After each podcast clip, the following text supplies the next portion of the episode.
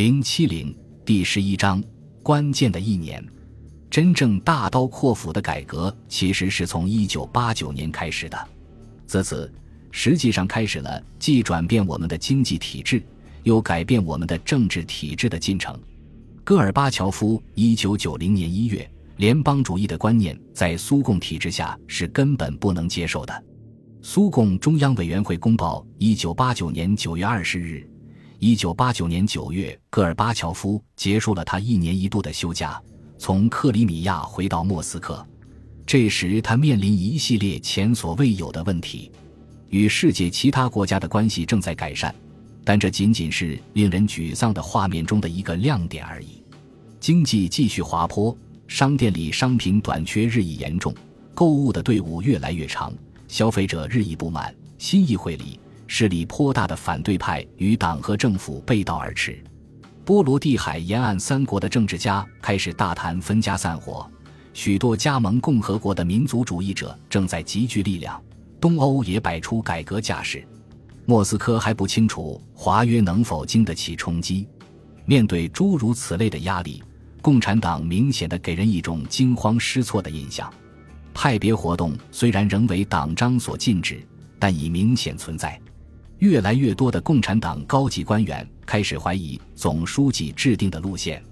最急需认真对待的还是风雨欲来的民族分离情绪。事实上，戈尔巴乔夫度假时花了很大精力思考这些问题。什么样的联合？几年来，不断传闻苏共中央将召开全会处理民族问题。问题正积弱成疾。一九八八年，几十年来党的文件首次开始承认这些问题的存在，但是问题的解决似乎遥遥无期，莫衷一是。全会推迟、推迟再推迟，到一九八九年秋季，事态发展已明显超前于苏共决策。如果共产党还想对局势发展施加影响的话，就不得不做出根本性的选择。期盼已久的民族全会最后于九月十九日召开，专门讨论这一问题。结果谁也不满意。全会通过的冗长文件承认，在对待各民族群体的方法上存在严重缺点，呼吁建立一个革新的联邦。同时，他特别明确拒绝为建立一个真正的联邦而改变政党结构。有一个德国谚语，大致可以为：既说 A，必将说 B。看到中央委员会通过的民族政策草案，不由得想起这句话。在我看来，中央委员会似乎是要设法说出 A，但却排斥 B。文件中含糊地表示，可能有某种之类的方案取代 B 来完成字母顺序的排列。不管怎样，该文件毕竟承认斯大林开创的行政命令体制忽视了民族发展的要求，把各加盟共和国的自治压缩到了极点。使宪法赋予的主权在很大程度上变成了一种形式。文件进一步指出，还存在着大规模的压制现象，整个民族被迫重新迁徒，知识分子被错扣上民族主义的帽子而遭迫害。文件承认，许多经济决策没有考虑到可能带来的社会和生态后果，这严重损害了民族的价值观和传统。文件还谴责了那些认为民族间分歧日益缩小、民族问题已经得到了解决的观点。走到这一步已算不错，这与1986年党代会发表的溢美之词大相径庭，与戈尔巴乔夫在1987年写成的《改革与新思维》一书中的判断也大不相同。然而，他对问题的诊断并不彻底，甚至是误导性的，因为文件还。事实上，不止一次断言现存联盟是完全自愿的。这样做的理由很清楚，因为文件辩解道：事情弄糟是在列宁逝世之后，也只有恢复真正的列宁政策，问题才能得到解决。故而不可能承认列宁下令武力合并这些共和国是错误的。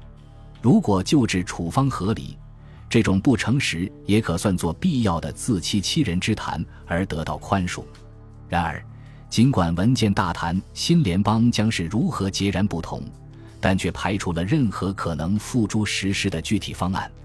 最重要的是，他公开宣布，在共产党自身内部，绝不可能存有联邦主义的想法。苏联宪法依然保留着众所周知的第六条款，该条款确立共产党为国家唯一合法的政治组织，并享有全社会领导角色的地位。如果唯一的合法政党不能建立在联邦原则的基础上，那么任何联邦宪法都将是一种耻辱。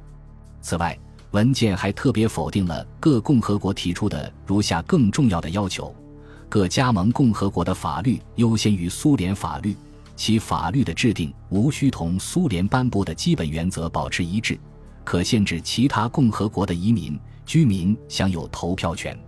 文件还强调继续执行征兵制，没有任何拒服兵役的规定。各共和国的财产属于共和国，也属于苏联，但谁能得到主要份额，谁有权利处置财产是不言而喻的。民族全会议结束，谢瓦尔德纳泽就赴美国华盛顿和怀俄明开会，并在联合国发表演说。他似乎对苏联最终面对这一问题谨慎乐观。感到现在不得不考虑有关分离的宪法权利，他预言说，苏联当局将制定程序，以使分离有序的进行。但他又怀疑，如果当局更加谨小慎微地处理这一问题，事情能否发展到这种地步？他向大家保证，不管是在东欧还是在波罗的海沿岸三国都不会动武。他还特别提到，无论在哪里动武，都将意味着改革的终结。且极有可能导致戈尔巴乔夫的下台。民族全会结束后，委员会开始认真地为苏联界定一个新的宪法结构。几篇学术文章发表，有的暗示正在考虑一种灵活的联盟，其中包括加盟共和国可以不同的方式确定跟中央的关系。有的作者援引沙俄的占领地区为例，说当时芬兰便享有与各地不同的宪法地位。他们还注意到，波多黎各、密克罗尼西亚同美国的关系与其他州就不一样。对我来说，这种方案作为联盟的基础似乎是不切实际的。十九世纪的芬兰和二十世纪的波多黎各的方式之所以行得通，是因为他们例外于国家大部分地区一致遵循的宪法原则。换言之，我可以想象出一个仅有几个地区享有特殊地位的苏维埃联邦。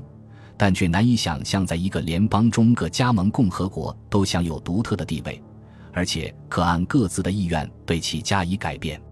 最终，灵活或按俄语直译为多变联邦的想法，由于行不通而被抛弃。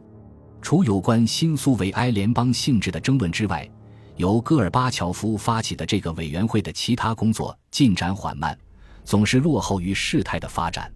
许多观察家后来惋惜道。如果1989年能为各共和国提供一个具体、宽松的联邦方案，他们将会心存感激地予以接受，并很可能阻止那种刚露头的分离主义。不过，谁能说得准呢？本集播放完毕，感谢您的收听，喜欢请订阅加关注，主页有更多精彩内容。